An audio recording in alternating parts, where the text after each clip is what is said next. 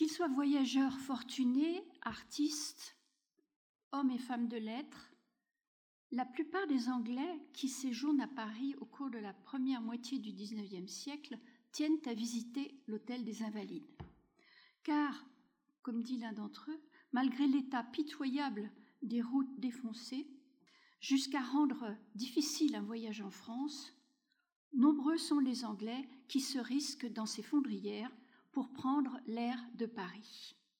Et ceci y compris pendant la courte trêve entre mars 1802 et mai 1803, introduite par la signature de la paix d'Amiens. Les guides de voyage, compilés à leur intention, soulignent tous l'intérêt qu'il y a à faire le détour. Les invalides se trouvent en effet à cette époque, selon une voyageuse anglaise, tout au bout de la ville, afin d'en découvrir les richesses, les bâtiments, plus particulièrement le dôme, ce qu'ils contiennent, notamment les chapelles, les peintures, les sculptures et la bibliothèque, mais aussi l'hôpital et ses pensionnaires. Donc tout d'abord, les bâtiments et leurs alentours.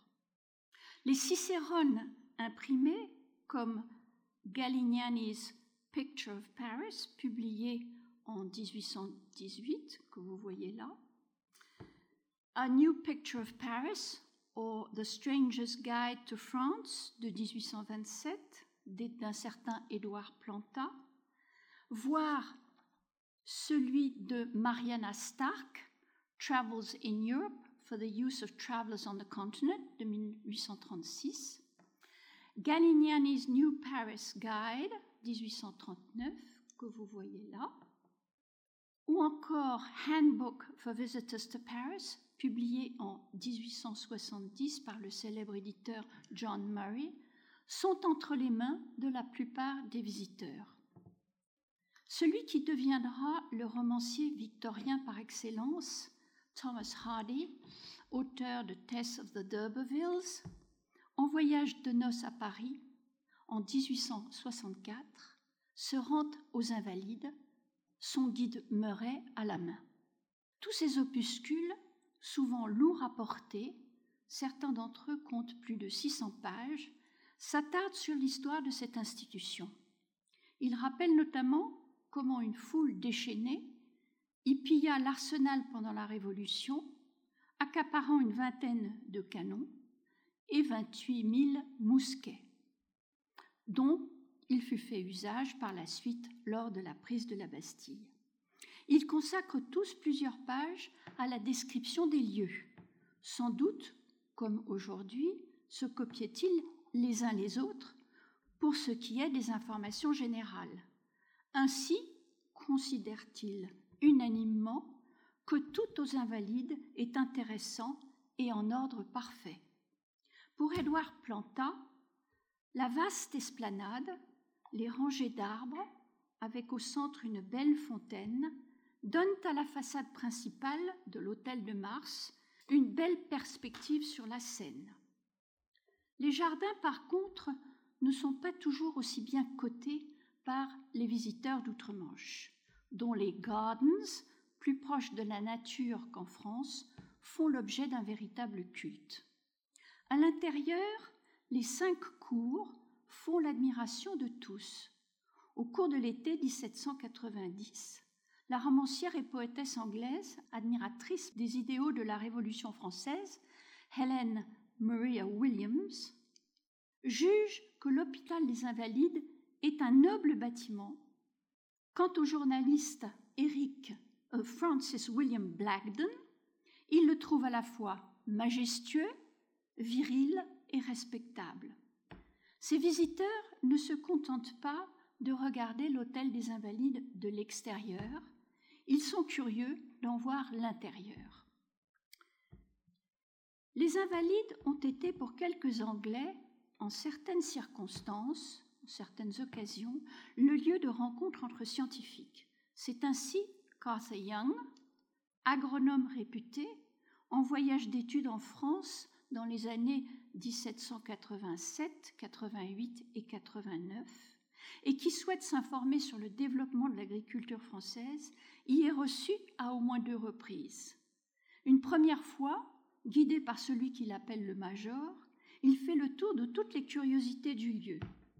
La seconde, il y dîne avec son collègue Antoine Augustin Parmentier, qu'il indique dans son livre, dans son livre de souvenirs, ses mémoires, qu'il indique comme étant un, auteur célèbre de plusieurs ouvrages sur la boulangerie de France. Il est également accompagné de M. Broussonnet, Pierre-Marie-Auguste Broussonnet, médecin et naturaliste. Il y rencontre également M. Mailly, président du Parlement, ainsi que l'abbé Cormerel, pardon, un agronome allemand. La plupart des visiteurs anglais suivent un itinéraire semblable à celui proposé par Mariana Stark dans son guide. Elle est aussi euh, l'auteur du premier guide touristique de l'Italie rédigé en anglais. À l'intérieur de l'hôtel des Invalides, elle recommande en priorité la cour royale, mais surtout le dôme de Mansart, duquel la vue sur Paris est, dit-elle, la plus riche la plus gaie de Paris. Toujours selon Madame Stark, elle est beaucoup plus belle que celle que l'on a du haut de la cathédrale Saint-Paul de Londres, car l'air de la capitale française est beaucoup plus pur que l'air de Londres. Les guides considèrent que le dôme est l'élément le plus frappant de l'ensemble architectural composant l'Hôtel des Invalides. Pour les Galignani, ce sont les libraires qui existent toujours, que vous connaissez certainement la librairie de la rue de Rivoli, et qui étaient parmi les premiers à faire des guides euh, en Europe et notamment en France pour les étrangers. Pour les Galignani, le visiteur ne peut manquer d'être fortement impressionné par la magnificence du dôme qui constitue l'un des vestiges les plus somptueux du siècle de Louis XIV. Il leur semble très justement célèbre, tout comme l'Église. Francis William Blagden en vante quant à lui l'élégance, les proportions et la décoration. D'autres, au contraire, comme Edward Planter, qui est l'auteur d'un des guides dont j'ai parlé il y a quelques instants, jugent le portail trop petit par rapport à la taille du bâtiment qu'il dessert. Et l'avocat anglais James Simpson dont j'aurai à reparler tout à l'heure, estime que la dorure du dôme sied mal à l'édifice, mais que néanmoins, lorsque le soleil brille, son éclat attire l'œil. Sous le dôme, qui ne se visite qu'à heure fixe, précise la femme de lettres anglaise Frances Milton Trollope dans Paris et les Parisiens en 1835, les Anglais s'attarde dans les six chapelles, qui sont d'ailleurs détaillées euh, dans les guides, ainsi que les peintres qui les ont décorées. Et donc on a beaucoup de détails euh, sur, sur ces, euh, ces, chapelles et ces peintures, et tout donc est signalé à l'attention des lecteurs. Ces lecteurs, ces visiteurs, sont parfois guidés par un guide en chair et en os, et parfois on trouve des descriptions de la façon dont ces guides emmènent les visiteurs à travers les invalides. Helen Maria Williams voit les belles peintures de l'immense hôtel royal des Invalides, rappelant l'histoire de quelques-uns des saints les plus célèbres, sous la conduite d'un guide qui lui raconte leurs exploits avec une incroyable rapidité. Et ces explications étaient certainement en français, et nous ne savons pas quel est le degré de connaissance de la langue française de ces visiteurs, et donc la rapidité est signalée parce que c'est une gêne pour eux. Mais en 1802, l'homme de loi et voyageur Sir John Carr a vu, sous le dôme des Invalides, les statues de saints remplacées par des déesses révolutionnaires. Les noms, note-t-il avec un humour assez narquois, n'ont pas été effacés sur le piédestal et le spectateur ne peut s'empêcher de sourire en lisant au pied de la statue de l'égalité le nom de Saint Louis. Mariana Stark décrit minutieusement, quant à elle, les trophées de guerre, les canons plus particulièrement, rapportés d'Alger, de Constantine et d'Anvers, ainsi que les figurines en bronze représentant les nations conquises par la France qui ornent les jardins. Sans, doute ont-ils été nombreux, ces Anglais, à suivre les recommandations de cette femme de lettres et voyageuse, cosmopolite et excentrique, et à s'être attardés eux aussi devant les statues et les armes prises à l'ennemi. Les Britanniques aiment également contempler les nombreux drapeaux rapportés des champs de bataille qui pendent dans la nef de l'église Saint-Louis des Invalides. Ils savent que du temps de Napoléon, leurs guides leur disent, il y en avait 3000, mais que près de la moitié d'entre eux ont été brûlés au cours de l'autodafé qui eut lieu à la veille de l'entrée des Alliés dans Paris au cours de la nuit du 30 au 31 mars 1814. Ordonné par le maréchal Serrurier, gouverneur de l'Hôtel des Invalides, il se fit dans la cour d'honneur, ne laissant à la postérité que les drapeaux rapportés, remportés en Afrique et à Sébastopol. Bien entendu, les visiteurs d'outre-Manche sont particulièrement curieux de voir si des bannières anglaises ont été conservées. Pour les célèbres libraires parisiens, les Galignani, une famille anglo-italienne installée rue Vivienne à partir de 1800, c'est une belle idée que d'avoir suspendu tous ces drapeaux sous lesquels, pense-t-il, les vétérans oublient leurs blessures. N'exultent-ils pas à chaque fois en pensant à leur victoire passée? En 1803, John Carr contemple dans le temple de la victoire, dans lequel sont suspendus avec beaucoup de goût, sous des médaillons, et je le cite, hein, sous des médaillons indicateurs, les drapeaux pris aux ennemis de la République pendant la dernière guerre, et John Carr cherche immédiatement les couleurs britanniques. Il finit par découvrir les enseignes d'un vaisseau de guerre percé de boulets et noir de fumée. Francis Milton Trollope, attendant à l'intérieur des invalides de pouvoir pénétrer sous le dôme, s'assied, dit-elle, sur les bancs très commodes destinés aux vieux soldats qui fréquentent les chapelles. Étendue à son aise, elle tente de découvrir elle aussi, parmi la multitude de ces drapeaux suspendus au-dessus de sa tête, quelque étendard anglais. Elle pense qu'il n'est pas possible qu'il ne s'en trouve pas quelques-uns dans le nombre. Néanmoins, elle n'en voit aucun. Il y a là, dit-elle, un bâton auquel demeurent attachés quelques méconnaissables lambeaux et qui aurait peut-être été arraché aux fermes poignées d'un Anglais. Elle finit par se persuader qu'il appartenait sans doute à un étendard anglais. D'après le guide Murray, il n'y en a qu'un seul, mais en très bon état de conservation, que ce qui semble démontrer pour les Galignani qu'il n'a sans doute pas beaucoup servi.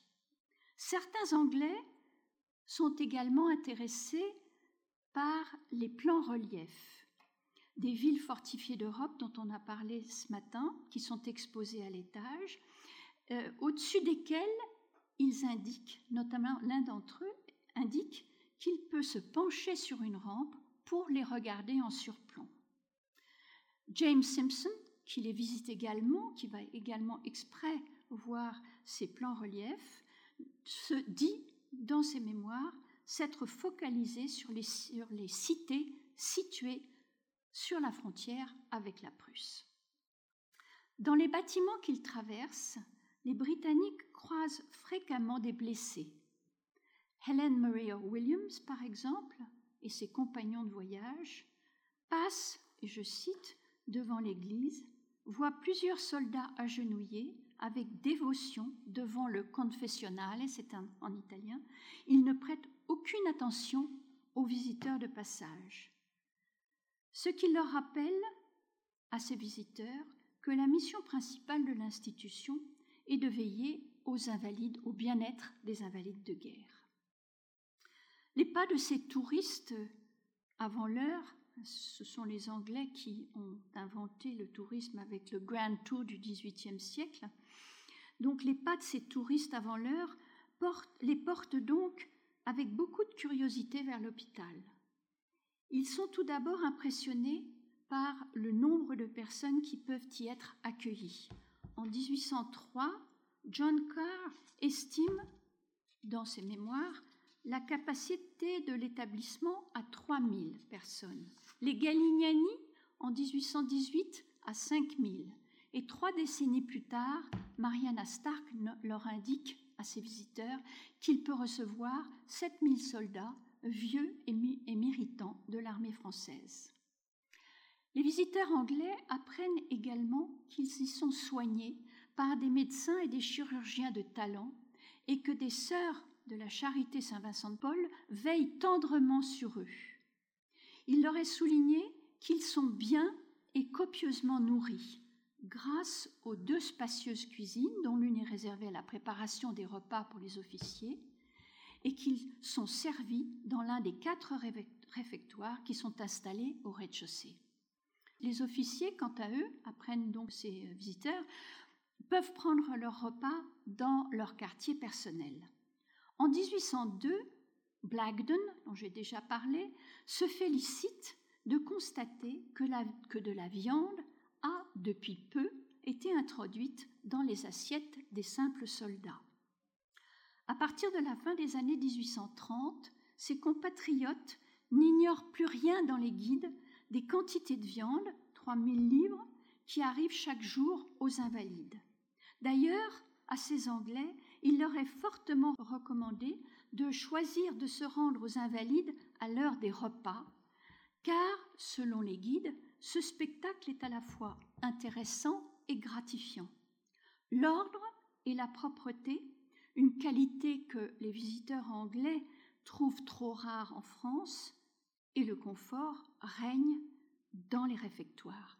Cette description flatteuse que l'on trouve dans un certain nombre de guides est cependant totalement remis en cause par la note que j'ai trouvée et qui figure au crayon en marge de l'exemplaire du Galignani's New Paris Guide de 1836 qui est conservé dans les collections de la bibliothèque de l'université de Harvard. En effet, vous allez pouvoir le voir, le propriétaire de l'ouvrage, qui a été acheté en 1840, a inscrit, si vous regardez à peu près à, mi-page et sur la gauche, c'est marqué par le propriétaire du livre Very dirty. Donc pas du tout propre au contraire extrêmement sale. C'est assez rare euh, pour euh, être signalé de trouver ce genre de, commentaires euh, pour les chercheurs.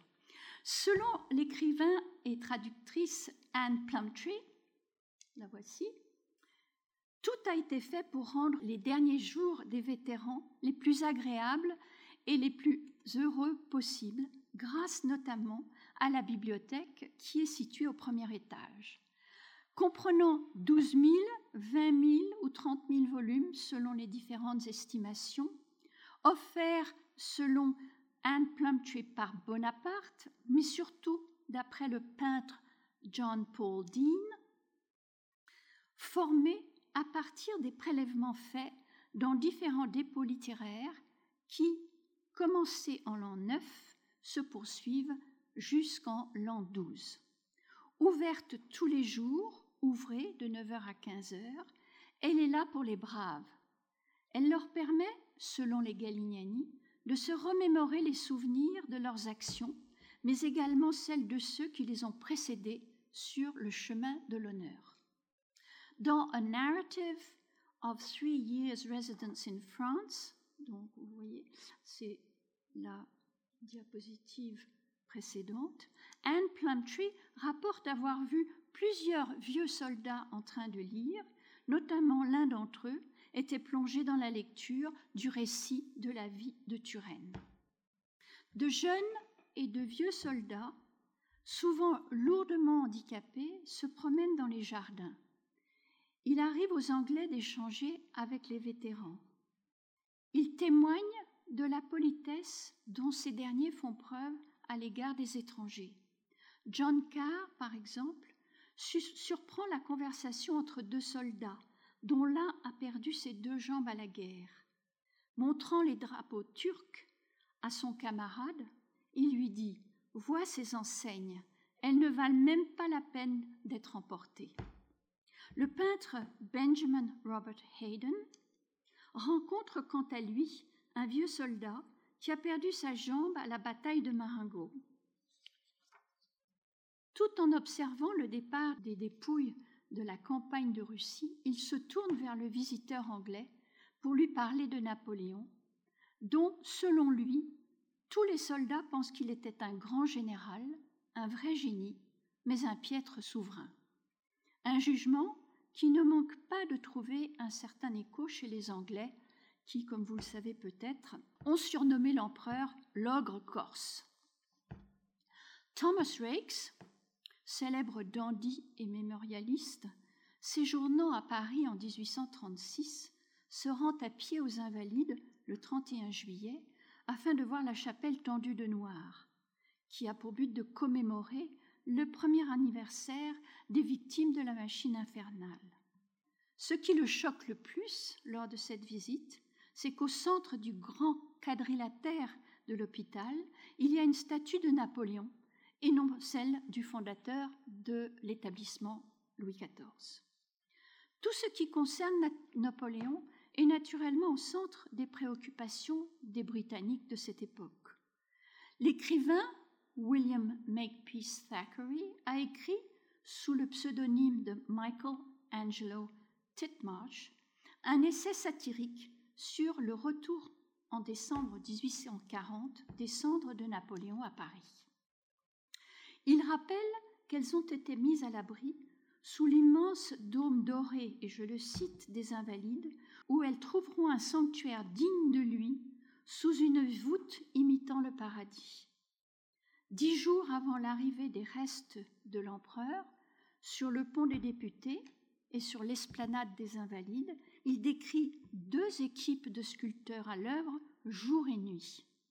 Sur les avenues conduisant à l'hôtel des Invalides, des statues en argile représentent des guerriers allant de Charlemagne à Ney ont été placées afin de rendre honneur au corps du plus grand d'entre eux. Les représentations et les évocations anglaises des invalides n'ont pas été uniquement littéraires. Les aquarellistes d'outre-Manche, dont le style réaliste et coloré fit sensation à Paris sous la Restauration, n'ont pas manqué de prendre ce splendide hôtel pour sujet. Richard, Richard pardon, Parks Bonington le premier d'un petit groupe d'aquarellistes venus travailler en France, l'a représenté dans un tableau intitulé The Hotel des Invalides, avec son dôme doré comme perdu au milieu de la campagne, ce qui nous rappelle ce que j'ai dit au début, que c'était, ça paraissait aux Anglais très très loin. Son confrère, Thomas Shorter Boys, présent dans la capitale française quelques années plus tard, a choisi de peindre les invalides en fin d'après-midi. Enfin, David Cox montre les invalides dans une aquarelle. La silhouette du dôme se découpe sur le fond d'une aquarelle et au devant de celle-ci, il y a un groupe avec un artiste des rues qu'accompagne un singe portant un chapeau et, comme toujours, une veste rouge.